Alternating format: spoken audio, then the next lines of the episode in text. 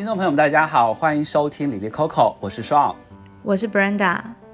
这是一档希望记录不同观点的文化专题节目。我们每个月会推出一个主题，用读书会、声音报道、专访和对谈的方式，呈现出我们对这个主题的思考与探索。节目每周四中午十二点上线。如果你喜欢我们的节目，欢迎点赞、留言、分享。我们也开通了赞助管道，欢迎大家点进节目自介的赞助链接支持我们。本期节目是我们十一月主题居住空间的第三期节目。我们在第一期节目呢，其实我们分享了《住宅读本》这本书，然后这本书其实是从可能居住的空间，然后环境、装饰，或者说一些像火的元素这种室内的装修的观点去谈论说，到底什么样的居住空间是一个好的居住空间。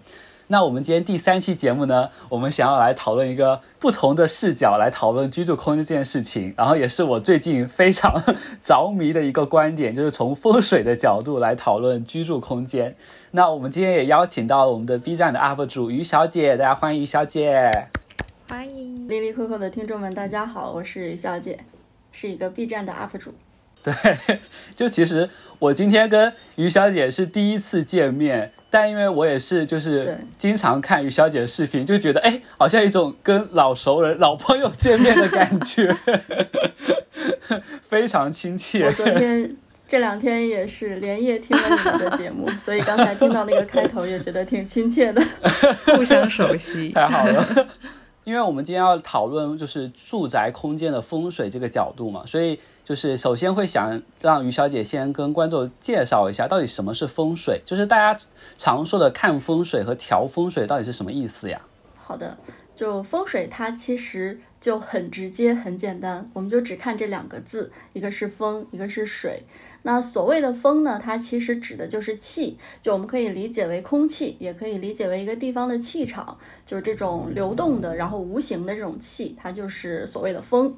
那什么样的风是有利的呢？就是风水上的标准呢，叫藏风，就是说你这个地方风不能是直吹过来的，那你前后左右的话，所以一定是要有一些护卫，它这个风不能是直来直往。就我们经常说过堂风不好，为什么？就是因为它都是直吹的嘛。对，这种穿堂风就是一种煞。所以说，前后左右如果都有这种高低适中的山或者是建筑帮你挡一挡的话，那风进来它是可以留住的啊。所以这个就是一个藏风，这就是风的一个标准。那水呢，其实指的就是水源，在现代的风水里呢，它也指道路。所以我们对水的要求，我们想啊，第一，水质一定是要好的。那比如说你附近的一些河流啊之类的，如果是那种比较脏的。呃，像这种化工厂排污的这种污水的话，那人住在这边健康肯定是不好的，呃，所以就是这个水质是其中一个点，是第一个点。然后第二个呢，就是水的形状，呃，我们喜欢什么样的水呢？我们喜欢水环抱着我们，就这样，像一条我们这个风水上叫玉带水，它好像环抱着我们，然后弯弯曲曲很有情的这种。我们也不喜欢那种直冲水，就直接对着我来的水，这种的话。我们就想，如果说你住在一条河的对面吧，然后这个河好像是直接冲冲着你来的，那如果说一旦下暴雨，水位一涨，你这个房子肯定就要被冲到嘛。所以这个水它一定是要有情水，这个叫纳水啊。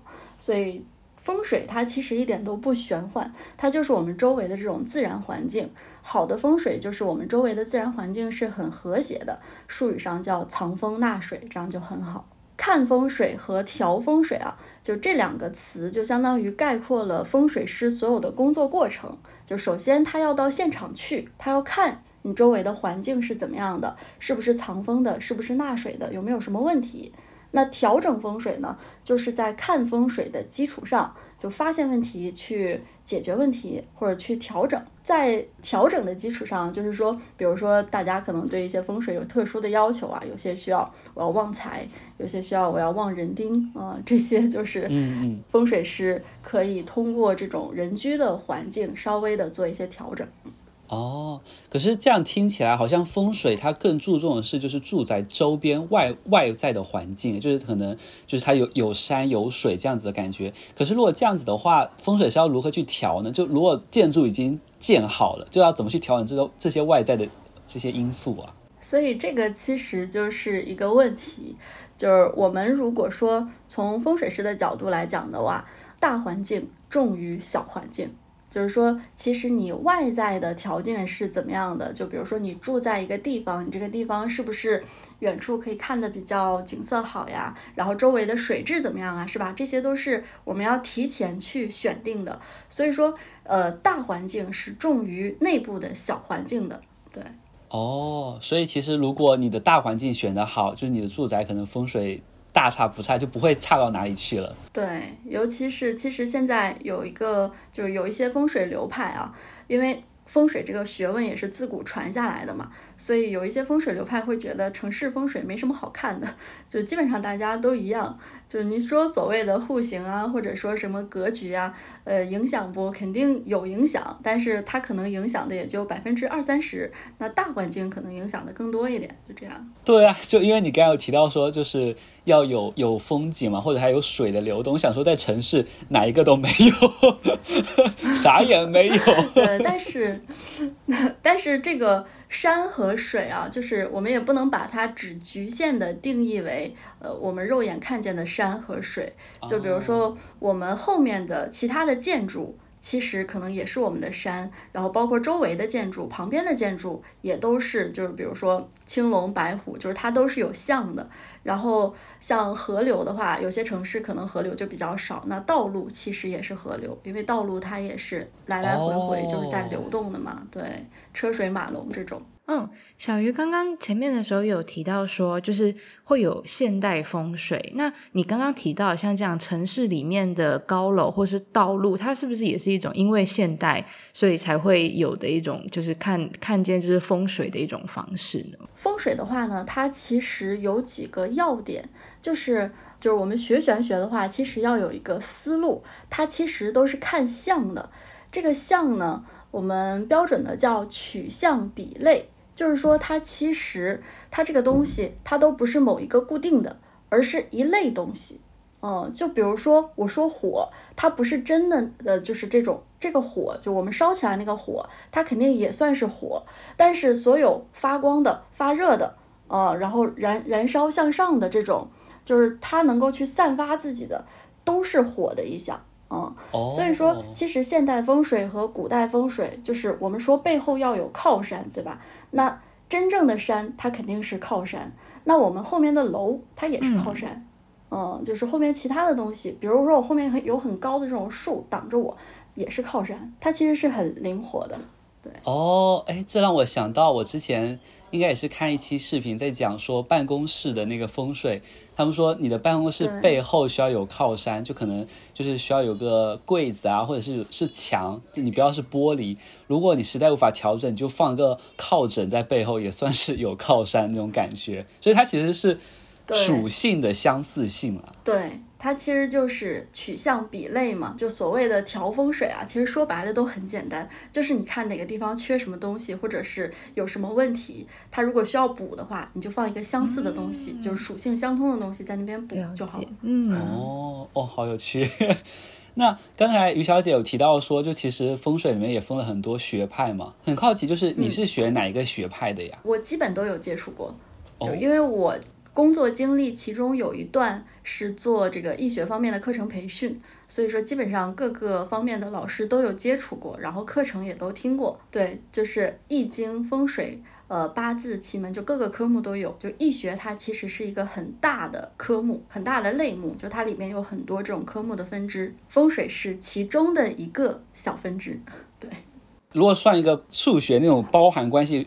易学是最外面的那一层，对对对，然后里面可能会有包含什么，像八字啊、风水，里面是就是被包含的关系。对，就如果说我们再说的严谨一点，玄学是最大的那个套子，玄学里面可能包括易学，然后比如说包括宗教的一些东西，一些神秘学，像他们一些鬼神学，就是什么通灵啊之类的，也都属于大的玄学的范畴。但易学呢，其实是玄学里面的一部分，它这个里面其实是不涉及鬼神论的。然后也不涉及宗教，对它，然后它在下面的分支就是八字，就是命理学，然后风水，然后呃奇门啊、六爻啊、占卦呀、啊、这些，对，这些是属于易学的范围内的。感觉跟我们在大学可能学一个专业是很相似的。其实非常相似，就是它也是既有理论的部分，又有实践的部分。只不过为什么这个科目比较难传承，就是说大家都实践的太多了，就是理论的东西共性的有，但是每个人都会加入自己的理解，加入自己的实践经验啊，所以说就是大家的实践经验不同，所以这个东西就分出了很多很多派别。因为其实我自己的印象是我有一些中文系的朋友，就是因为他们本身就是会学就是易经或者紫微，所以他们就是理论的学学之后，然后也会去帮别人算，或者说自己去练习。有有。因为我昨天还和我领导在聊，就是风水，在聊易学这件事情，然后他就跟我说，他其实当时在复旦读硕士的时候，他有上过他们学校也是教易学的课。他说他其实要求你你的语文水平要很好，因为他说看的都是古文诶，就是你要理解那些文言文的意思，否则你你也都不懂他们在讲什么。对，所以说现在大学里面教易经的话，基本上都是训诂学。就是基本上都是呃钻文字的，呃这一块儿就是因为易经它不是一本书嘛，它有六十四卦，然后每一个卦有自己的卦辞爻辞，嗯、所以说像清华、山东大学，然后就很多就是真正的高等学府，它研究这个的话，它都是从易理的角度，就从文字的角度，就是比如说这个地方出土了一个易经的什么竹简啊，这个地方出土了一个易经的帛书啊，然后他们就去考证啊，这个这个字原文是怎么样的，到底是什么意思，怎么理解。他们是从这个角度，然后大众的研究的话，他就不会那么在意那些，他就更在意日常的应用。啊，了解。我记得之前小玉有在你的视频里面有提到说，你当时其实是师从就是清华大学的老师去学习这相关的知识嘛。然后你你有提到说，其实你会接触到这这方面的知识，其实跟你小时候就是父亲的经历相关，就是父亲也很喜欢看相关的东西，对，对，所以。当时你在跟清华大学老师学习相关的知识的时候，你的感受是怎么样的呀？就是感觉高等学府的老师确实不一样。对，因为我最开始学易经的话，其实是我爸在我们家那边，因为我是吉林的嘛，我是东北人，然后在我们家当地那边找了一个老师，然后我就跟他学，就是学到的其实更多的。都是日常怎么去应用啊之类的。嗯、那个老师他的最大的特点就是他算卦很灵活，就是他会通过日常的方方面面的东西去断卦。就是你就是我们身边觉得啊、哦、这个好厉害的这种大师。嗯、然后但是呃清华大学的崔老师呢，他就是非常严谨，就是他讲的所有的东西，呃他的理论，因为他是最主要是讲奇门遁甲嘛。他讲完奇门遁甲之后，你就会觉得哦，奇门遁甲真的是一门科学，就是它其实是有一个公式模型的，就是所有的参数它都是套到这个公式里面去解读，然后包括什么参数和什么参数遇到一起会有什么样的结果，什么样的反应，对，就是会觉得它好像是一个很严谨的数理模型。对对对对对，我就我就记得我领导说，他说他上课的时候第一节课，他们老师就说。这不是玄学课，这是一门数学课。对对对对对，是的，是的，对，很有趣。但我也很好奇，就是其实你刚才有提到说易学里面分了很多流派嘛，然后因为我有看到小玉您是选择了就是取名这一这一方向去作为你的职业发展嘛，就是你为什么会选择这个方向呀？说真实的原因，其实就是只有起名的这个方向在大众领域是可说的。因为其他的一些方向的话，做视频不让发的。哦，对，因为我的话肯定是想要做全科的这种嘛，就是可能就是泛玄学、泛知识类的这种博主。但是你会发现，就是当你在网上想要去发布一些东西的时候，它这方面的限制是很严格的。B 站算是一个相对比较开放的平台了，但是它也下架过我的视频。就是我在科普玄学有哪些科目，应该怎么去学习？对，就这种，我觉得其实不涉及什么鬼神学说的，哦、但是它也被下架了。对，所以呃，舆论环境。了解了解了解。所以你们你们做这期节目的话，其实我之前还有一点担心，就是它能不能被播出来。应该是可以吧，因为我有看就是。喜马拉雅或者说小宇宙上面其实也有相关类似的播客在，也是在做玄学这方面的。希望播客没有管这么严。如果可以的话，可能我也会考虑做播客，感觉还挺有意思的。对对。嗯那我们就先再回到我们就是这一期想要聊就是出租屋的一个住宅风水嘛，因为我其实最近也会很感兴趣相关的知识，然后我也看很多风水的视频，然后就有注意到说，其实大家在聊风水、住宅风水的时候，其实它的功能其实会分得很清楚，就像比如说玄关会有什么，然后卧室、厨房、卫生间都会有很多讲究。但是我就很好奇，就像我现在这种在大城市租房子的人，我们可能没有那么多空间是功能区的空间。像我现在住的就是这种一居室，就是我所有的东西都是在这一个空间里面的。那这个要怎么谈风水呢？我都没有玄关，我我我也没有就是可以分出来说这是厨房和客厅这样子，就这样还有风水可言吗？有的，就是因为风水它就是我们居住的环境嘛。那只要其实我们还生活在这个世界上。只要我们住在哪个地方，其实它周围就有风水，就会对我们有影响。嗯，就其实不光是一居室了，像我们住大学的话，那很多人住一个宿舍，其实也都是有这种风水影响的。就是像你的这种啊，就是很多的功能集中在一个房间，其实还是比较简单的。就风水的好坏，看城市风水的话，就有两个吧，就最简单直接的判断方法。第一个就是光线好不好。空气是不是流通的？第二个就是你看出去的景色是怎么样的，然后你人住在里面是不是舒服的？人住在里面舒不舒服啊？这一点非常重要，因为其实我们人自己是有感知力的，因为我们人自己自身是有磁场的，然后这个地方它也是有这个地方的磁场的。如果说这个地方的磁场和你是比较配合的比较好，那你住在里面就会觉得比较舒服。但如果你就是经常，比如说。做噩梦啊，然后健康出问题啊，感觉很倒霉啊。这个时候，其实你要考虑是不是风水有问题，对，可能会有问题。这是让我想到，我就是最近为什么会对这个话题感兴趣，因为我就是新搬了家嘛，然后我就住这个房子大概有三个月了，就是一季了。然后，但我就就觉得我好像住进来后，我的就是身体有些小毛病就一直在犯，然后就是我就是已经。控制饮食，然后什么生活作息都很正常，然后也有就是吃那些药，然后发现就是就是好不了，然后我就想说，哎，说不定是风水不行。有有一定可能性，对啊，对。然后刚才小鱼就你有提到说什么，就是光线好不好啊，然后通风。哎，但我现在就想到说，因为我这个房间其实我一开始住进家，我会觉得它通风很好，因为它其实就是两个窗户，它其实是对，就卫生间的和就是一个有一个朝北一个朝南的窗户，它其实这个通风应该是很不错的吧？但就可是你刚才上面过于好了吗？对，就是我就记得你上面有提到说，又不能有这种就是直流的这种风。对，不是说只有只有这种直流它才会通风好吗？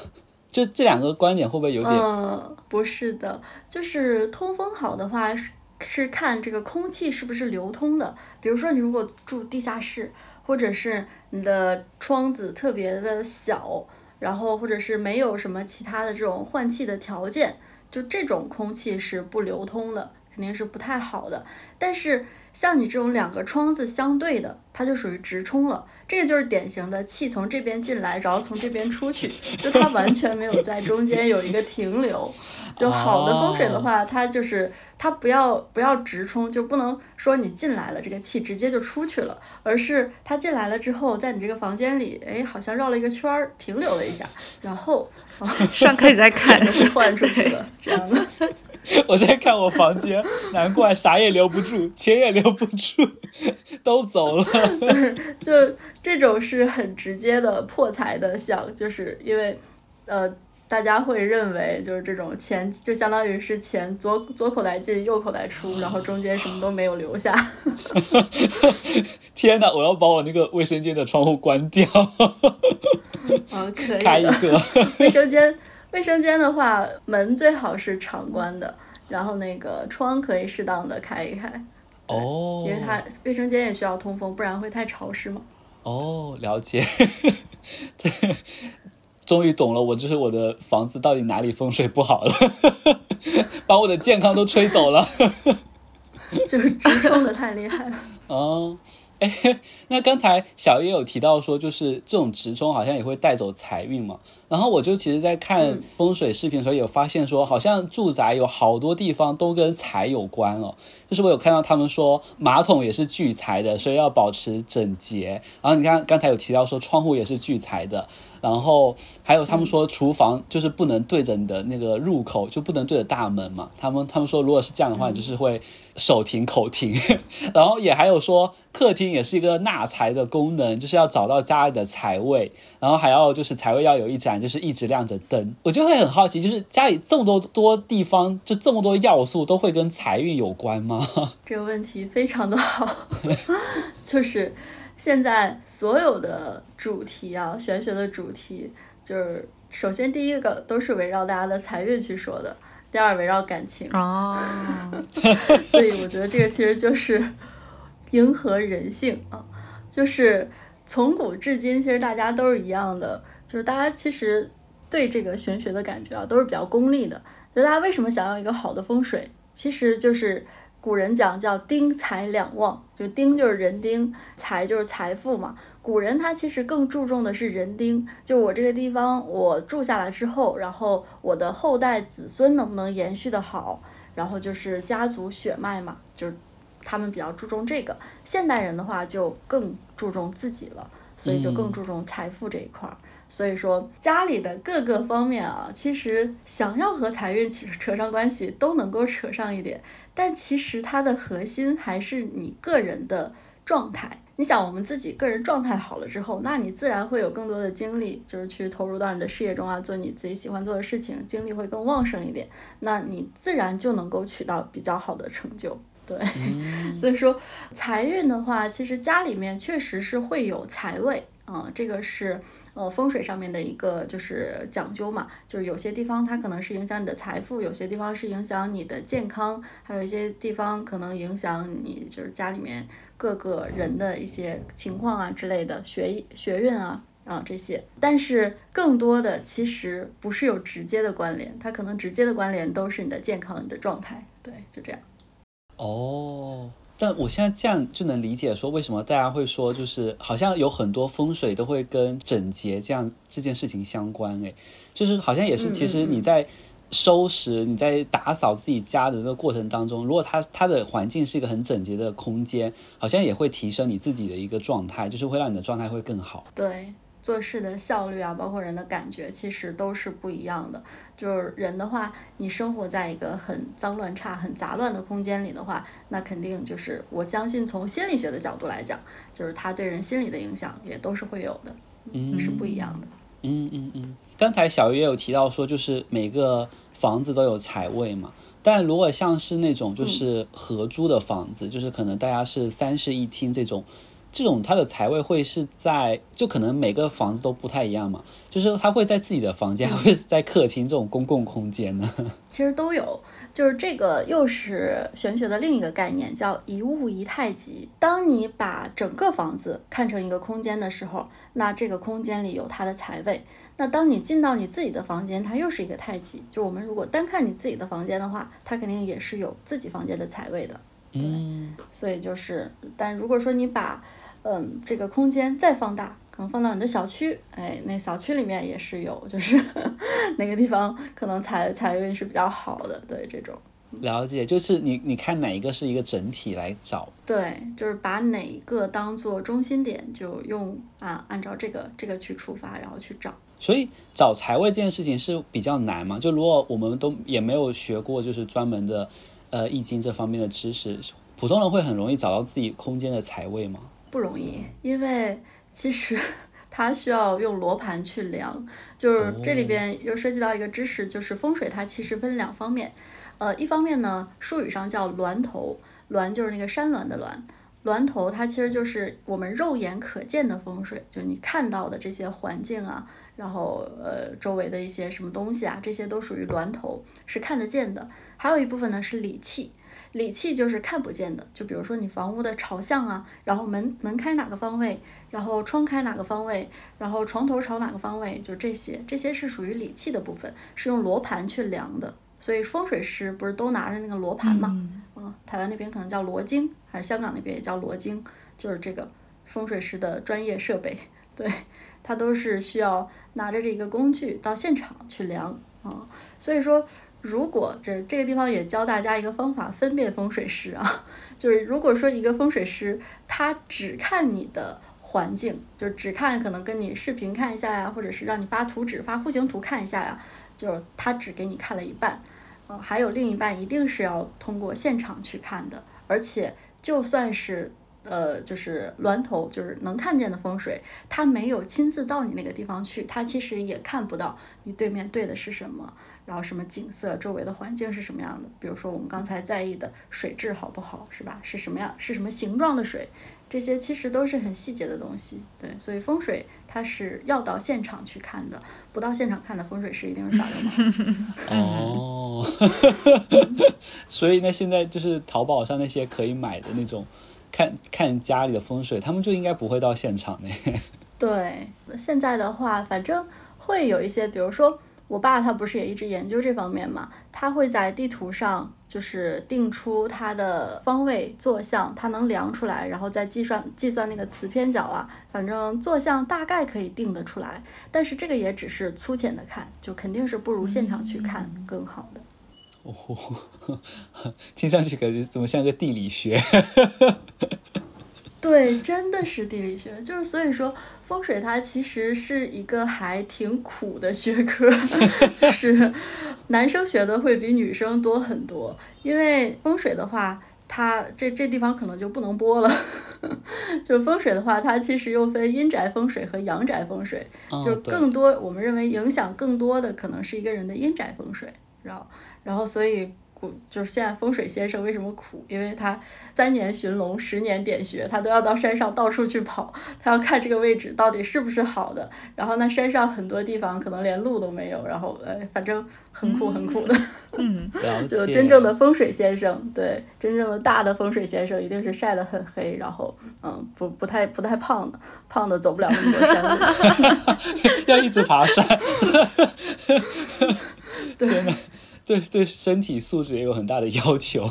嗯，哦，对，我记得我好像我爷爷当时在选择的时候，也就有他的英仔，好像就有就是找那个风水师傅去找的。他们好像就是真的是到处在山里面去找，说到底哪个风水比较好。对，要找很久的。对对对对对，我记得好像他们最后是找了一个很好的地方，风水宝地。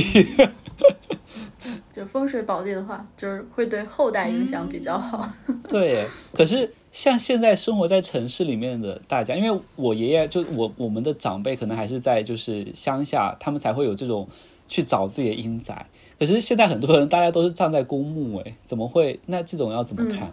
嗯，这种的话可能也看公墓的环境吧。就有些的话，它也是像陵园的那种形式嘛。然后这个时候他们说是要看它的墓碑，就是它的墓碑的方向啊、朝向啊。然后也是同样的一套理论，呃，oh. 背后的靠山啊，前面的明堂啊，左右的护卫啊，对，了解，这还是就是看你你在哪里，就是哪一个中心来去看的，对，哦。Oh. 哎，我就记得之前就是啊，应该蛮早之前，我有注意到有就是国外有一些新闻，就是大家可能就是自己的亲亲友去世后，他们可能不会把他们葬在公墓，他们可能把它会放在一个盆栽里面，就感觉就是有重新有个生命长出来那种感觉。这种放在家里，这种会有也有风水去去谈吗？嗯，这种我也不太清楚，因为可能我们中国的传统的话还是讲入土为安嘛，嗯，哦，然后就是。他还是希望有一个能够去纪念的地方，因为像我们南方的话，还是比较注重祠堂嘛，一个家族，然后有一个对，然后有一个家族的祠堂在这边，然后后代都来祭奠啊之类的。是的，是的，是的。我们先不聊太多阴宅，到时候我怕这期节目也上线不了。对，这这部分可能放放不进去的。我我们再回到阳宅。在开始的时候，小月有提到说，其实这个你的住宅的风水跟你个人状态其实更有关系嘛。然后我就记得我看你的视频的时候也有提到八字这件事情，是不是你的住宅也跟你的八字会很有关系啊？嗯，一点点吧，其实并不是特别的嗯联系很紧密的那种。因为其实我们看啊，风水它是一个学科，八字它也是一个学科。就是当我们如果说想选一个风水好的房子的话，那一定是最先从风水的角度去考虑，就一定是优先从环境的角度去考虑，在这个基础上才是可能配合你这个八字啊，然后呃稍微的看一看。然后有一些上下的选择呀之类的，但现在有很多人的话，他就通过八字去选楼层，这个其实就不太妙，因为就是比如说一个楼，他住在八楼和住在十八楼，那是完全不同的感受，对吧？就是他所接收到的外部的环境是完全不一样的，那一定是你要先从风水实地的角度去看，就是我们选什么东西，就优先从哪个学科的理论去出发。对，所以说一定不要根据我的八字去选房子，就这样的话，其实本末倒置。哦，所以其实就选住宅这种东西，先看风水。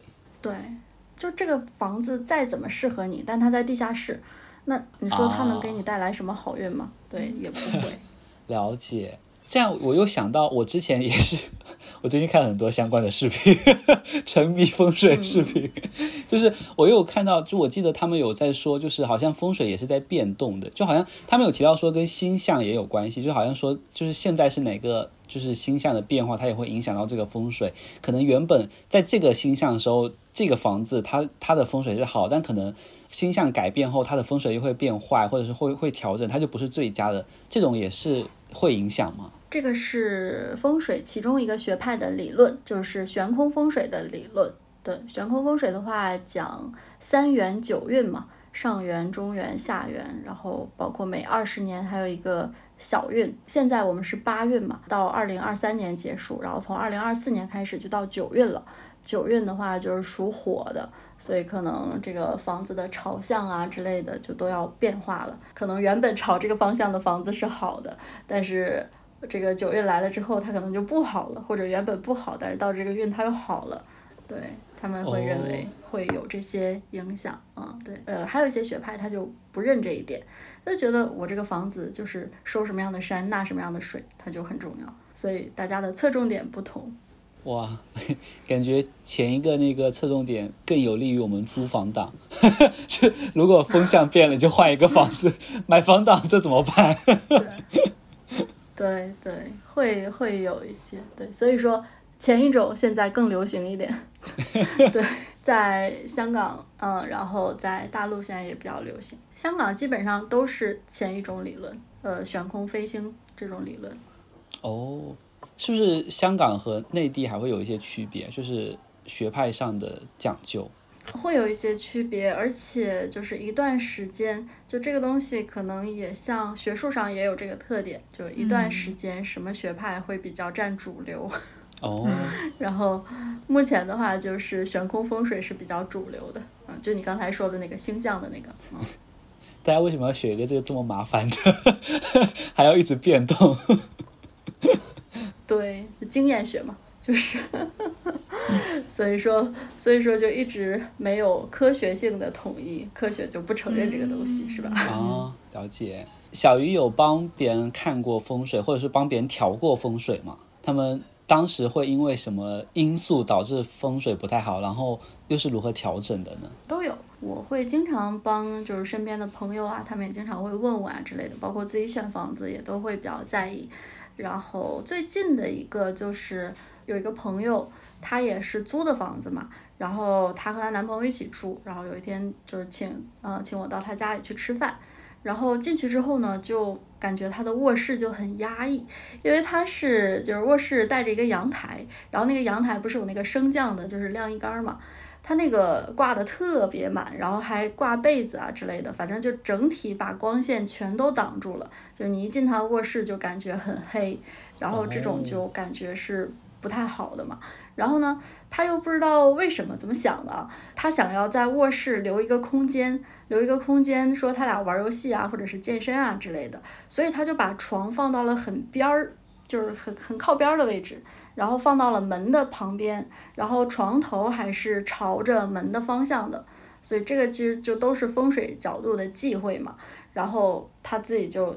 一直觉得就是身体状况不太好啊，然后包括她跟她男朋友也经常吵架呀之类的，然后去了就说就是有几个地方要调整一下，然后反正她调完之后自己会觉得好很多，嗯、说觉得她男朋友都说她比以前要温柔了。哇，这还影响了一个人的性格。也没有，就是可能人在一个。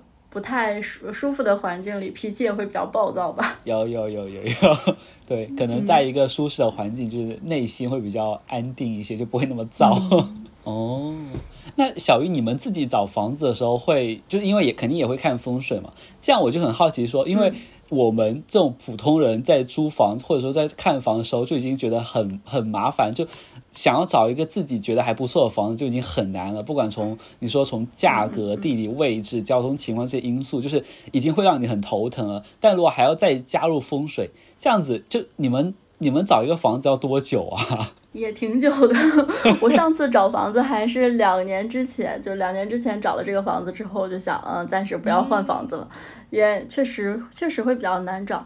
就是我我找房子是有一个逻辑的，就是我会先看小区的环境，这个小区，然后看呃小区周围不要有什么垃圾站啊，然后什么加油站啊。或者是那种特别吵的菜市场啊之类的，尤其是菜市场，它会有很多那种垃圾嘛，就堆在那边，然后会有味道的，就这种都不是很好。然后包括呃楼下可能临临街的，就是然后下面有商铺的，比如下面如果有一个烧烤店，那你住整个上面的楼都是遭殃的，你会一直就是半夜的时候闻到那个味道。嗯 然后会特别的吵，半夜有人在在下面摔酒瓶啊、唱歌啊之类的都会有，就是这种肯定会影响我们自己休息嘛。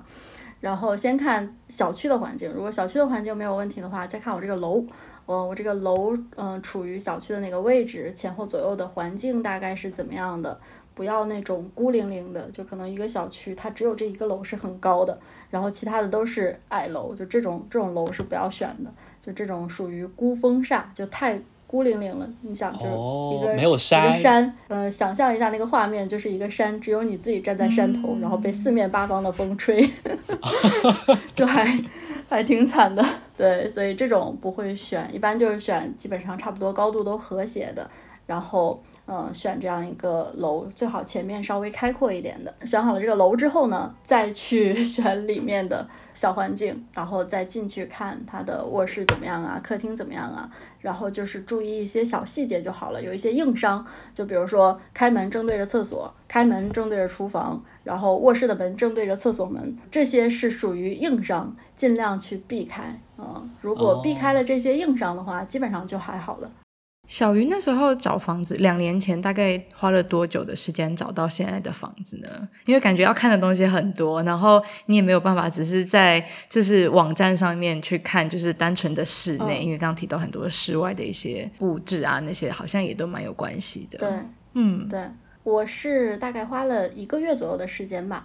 嗯，我是这样，就是当时的话，我在这边我看中了三个小区，我觉得这三个小区都可以。所以我就跟中介说，这三个小区的房子，然后这几栋楼，嗯，我就要这几栋楼的房子，有的话你就带我去看。对，就是我先看小区，再看我想要哪个楼，然后我就跟他说，就这几栋，然后如果有你就你就带马上带我去看，然后我又不太急，因为我是预设了两个月的时间去找房子的。一个月的时候就找到了，我觉得还行，嗯、蛮快。就是当你预设了这些条件之后，你就会对你就会很好去筛选。就他拿过来了，你一看有硬伤的，直接 pass 掉。就比如说我这个不是我选了三个小区嘛，但有一个小区它其实外环境很好，但是它里面所有的户型都是就是卧室门对着厕所的那种设计，嗯，所以就没法选。后来我就说这个小区不看了，哦、对。对，所以就还挺那个的，然后就那个房子还有一个硬伤，就是因为它房间里面会有卫生间嘛，所以它的床就正对着卫生间的门，就是因为那个卫生间是比较大的那种推拉门，然后先进去先是一个小的衣帽间，然后再进去是一个卫生间，但你想就是床旁边就有一个门，就总感觉还是不太舒服，嗯、对。啊，所以就是。排除法，我刚刚一边 一边听小鱼在说，我一边数我的房间到底有多少条硬伤，硬伤，还行还行，没有很多，也就厨房对着门而已。厨房厨房对门其实也还好啦，挂一个门帘，嗯。就还行。我想说，只要我不开照，它就不是厨房，它就只是我摆放厨具的空间。哦哦哦，我不生活。可以，可以这么理解，因为很多。功能它如果没有被用作那个功能的话，它其实就不会有那个像嘛。就是骗自己。哎，那小鱼当时搬家的时候，你会在看日子吗？因为好像他们也有说，就是搬家的时候要看一下日子，有可能跟也跟风水还是跟八字有关吧。有的，有的，有的，这都是一套的。我还专门出过一个搬家的视频，就是。从选日子到搬家的一些流程，因为其实搬家在我们古人看来的话，也是一个比较重大的事情嘛，所以他们会有很多的那种讲究。这个其实和地方的风俗习惯也有很大的关系，就是它其实全国各地不是一个统一的标准。因为我是在北方，我是北方人嘛，所以我学的那一套都是我们北方的标准，就是你要选一个时间，就是你提前要做一些准备的，比如说，呃，卧室的灯要这个常开一夜，然后那个提前往家里面撒一些硬币啊，然后到时候再收起来聚财呀，就是 这些。对，会有一些动作，然后流程啊之类的。然后择日的话是最基础的。对，择日的话，基本上像我们做什么都会稍微看看日子，就比如说出个远门啊之类的也会看一看。哦，这些如果是普通人的话，我们就只能跟风水师联系吧，我们自己会也看不懂吧？因为我想到我们家的那个日历上面也都会有附说今天适合做什么。的那种是不是可以就参考那个？对对对对对，嗯、对，可以的。就是那个，因为那个叫通书嘛，也叫黄历，就是它上面的遗迹其实也是这个千百年经验的总结嘛，哦、就是大数据告诉你这一天做什么可能不好，哦、你你就、哦、对它总是有有一定几率的嘛。哦，所以那个是可以参考的。可以可以稍微参考一下的，就像前几天我弟。哦，有一天他看那个黄历上写，就是今天是不宜理发嘛，就有一有一天是不宜理发的，然后他当天就非要出去理发，然后就是他骑了一个共享单车，骑共享的那个电动车去，结果车就坏在路上，然后最后他也他也没理成发，然后还被扣了共享单车二十块钱，因为他还不了车，真的不适合，就在那边。黄历说：“我都跟你说不要去。”对，啊，太有趣了。对，就生活中有很多这种巧合，嗯、挺有意思的。小鱼会觉得你现在住的那个房子就是百分之百就是好的好风水的房子吗？没有，没有百分之百好风水的房子。哦，所有任何百分之百好、过于完美，它其实都是不符合逻辑的。嗯、尤其是从易经的角度来讲啊，易经里面有一句话。叫一阴一阳之谓道，就是任何事情它都是有两面性的。其实，嗯，我有时候就是经常我在学这个东西的时候，就会想，它跟我学的政治好像啊，就都是事物，事物是普遍联系的，然后事物事物是既对立又矛盾又又统一的，嗯、对，就它其实都是，就是你有好的一面，肯定有不好的一面，只不过是看你想要好的哪一面，然后不好的可能是你能够去。呃，忍受的，或者说你能够稍微去避开一点的啊，就无所谓。嗯、没有百分之百的好风水。就比如说家里面的厕所，所有的风水师都觉得厕所不好，就在家里面就是觉得厕所的这个风水特别差，在哪个位置都不好。那你说家里面有厕所吗？不可能的。就大家都去公共厕所，就把厕所聚集在一个空间就好了。所以就是不可能有十全十美的风水的。嗯。而且也有可能就是，虽然说它可能风水就是它的位置外部环境很好，但你如果就太糟蹋了，就是你就也不爱卫生，它说不定室内空间也不好了。对 对，哦，有一句话叫“福人居福地”嘛，就是说你自己如果是一个有福气的人，那其实你到哪个地方的话，哪个地方都会有好的风水。嗯。哦，了解。那我也很好奇，就是其实小鱼在 B 站上其实也发了非常多的视频了。就其实你在在这个过程当中，会不会遇到一些就是质疑你的人呀？就是会有一些留言或者弹幕会说，就是啊，你就在什么宣传迷信啊什么的。会有，就是说什么二十一世纪了，还有人信这些，然后还有人讲这些啊之类的。对，就基本上我遇到这种，我也不回复，我也不删，因为下面直接就有人帮我去杠他，就是会说，就是会说那是因为你还不懂。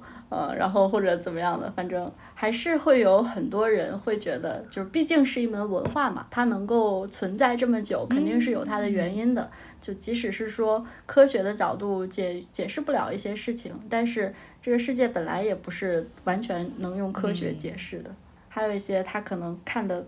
觉得不那个不太好的话，他可能也就不看了。所以，所以说就是所有的东西，我觉得只要坚持下来，肯定还是会有一部分就是和你有一些相同理念的人会嗯，嗯去一起走得更远一点。我有一个好奇是，是因为刚刚小鱼有提到说学风水，发现其实跟你在过去学政治是有一点类似的一些概念，或者说一些理念上面其实是相似的，嗯、所以我也蛮好奇说你自己在学习风水之后啊，就是。嗯，除了像刚刚上面有分享到很多关于就是实用性的、很功能性的这些知识之外，你自己对于风水有没有一些新的想法，或者是你觉得，嗯，是你真的踏进来之后你才感受到的事情的？嗯，我觉得就是和谐。我觉得和文化是我们中国人很讲究的一种，就包括和呀、中庸啊、持中啊，就这些。它都是讲究的，就是什么东西不能太过。嗯，这个其实对我的影响还蛮大的。就是以前的话，可能会觉得，嗯，什么东西啊，就是你想要追求一个比较完美的状态，就像我们想要百分之百好风水的东西，或者是想要一个特别好的东西啊，希望财一下子就过来，嗯、希望找一个特别理想的男朋友啊之类的，嗯、对。但是慢慢的话就会有改变，就是这个其实是一个潜移默化的过程，就发生任何事情都会觉得，嗯，不好的事情它可能也有好的一面，然后好的事情可能也会有不好的一面，然后心里就比较平和吧，就不会太急，对，嗯，就主要还是心态上的影响，嗯，了解，嗯，是是是，好，但其实今天小鱼有跟我们分享了蛮多，就其实在这个过程当中有有分享了蛮多，就是。租屋的一些小 tips，那最后最后就是还是想就是再替我们这些租房党，就是再请小鱼给我们最后一个建议吧，就是你觉得就是在租房当中，就是有有哪些比较好的方式，就是能让你选到一个好的房子呀？首先，第一还是避开硬伤，避开硬伤就是避开那些容易影响你的。呃，尤其是其实我们每个人对于风水的感受是不一样的。就像刚才其实我说到，可能我不喜欢临街的房子，因为太嘈杂了，我会觉得它很影响我。但是也会有很多就是他就住在街边的人，他觉得那些声音对我完全没有影响。对，所以说这个其实是感受是因人而异的。那呃硬伤的话呢，就比如说像垃圾站啊。然后那个门对厕所呀，还有或者是你对面，呃，这个对着什么尖角煞呀，然后或者是房间内部有什么直冲啊，就这种是尽量去避开的。当避开了这些之后，那怎么选一个 更好的房子？其实还是要看自己的感觉，就是你要去实地看房，然后要相信自己的感觉，嗯，就是你要相信你进到一个空间，第一感觉舒服不舒服，它一定是。正确的，对，嗯，感觉个人的感受还是很重要的，对，因为它其实就是我们生活的环境。你要到一个地方去，你要租这个房子，你要在里面住半年、一年或者更久的时间，那你看到周围的环境，你觉得舒服不舒服？你进到这个房间，你觉得它的气场让你的身体有没有一些什么反应啊之类的，会有这种感觉。嗯，是是是，哇，我觉得我今天收获好多。有收获就好。有有有，就其实，在以前我可能也会觉得，因为就是你如果是就是大家的教育过程当中都会偏唯物一些嘛，大家可能就不会觉得说就会太注重这些风水，会觉得说它可能是迷信。但我觉得我今天听小鱼在聊的时候，我会觉得说，它其实很多点都是落实到很具体、很具体的东西，就是比如说你说你说不要住在离垃圾站太近啊，或者说下面是，比如说你刚才说的沿街，它可能它因为它我觉得它是很实质性的，可能在气味、在声音的地方真的会影响到你。对，对，我觉得它其实真的是会影响到你个人的状态。然后我也很喜欢今天小鱼有提到那句话说，就是福人有福地吗？人福居福。原话是这个吗？对。对对福人居福地。对对对对对福人居福地。对我觉得很喜欢这个状态就是大家如果觉得这个这个空间不太行其实你可以先试着去调整一下就是自己的状态或者说就是周边就你可以先打扫起来啊就是让自己的空间更整洁一点。我觉得这些都是蛮实用性的小建议的。谢谢小鱼。谢谢谢谢。谢谢。谢谢大家。那今天的节目就到这里啦。那我们也会把小鱼的 B 站的那个链接放在我们的 show note 里面。大家如果对相关的信息也感兴趣的话，可以欢迎去 B 站去找小鱼。还有，我记得小鱼也有公众号啊，大家也可以通过公众号去找小鱼。如果有问题的话，对，因为我记得小鱼的公众号也有也有在做免费的那个，就是帮帮你看那些事情的那个服务。对，嗯嗯，驿站对。对对对对，我想说，我之后如果有需求，我要去试试。你直接找我就好了。啊、好，耶！没关系，没关系，有什么都可以聊一聊的。嗯，好，谢谢，谢谢。那如果大家有任何想法想和我们分享，可以在我们的收听平台或是我们的社群平台留言。IG 搜索李丽 Coco 下划线 Podcast，微博搜寻李丽下划线 Coco 就可以找到我们了。那我们下期再见，谢谢小鱼，谢谢，拜拜，拜拜，谢谢，再见。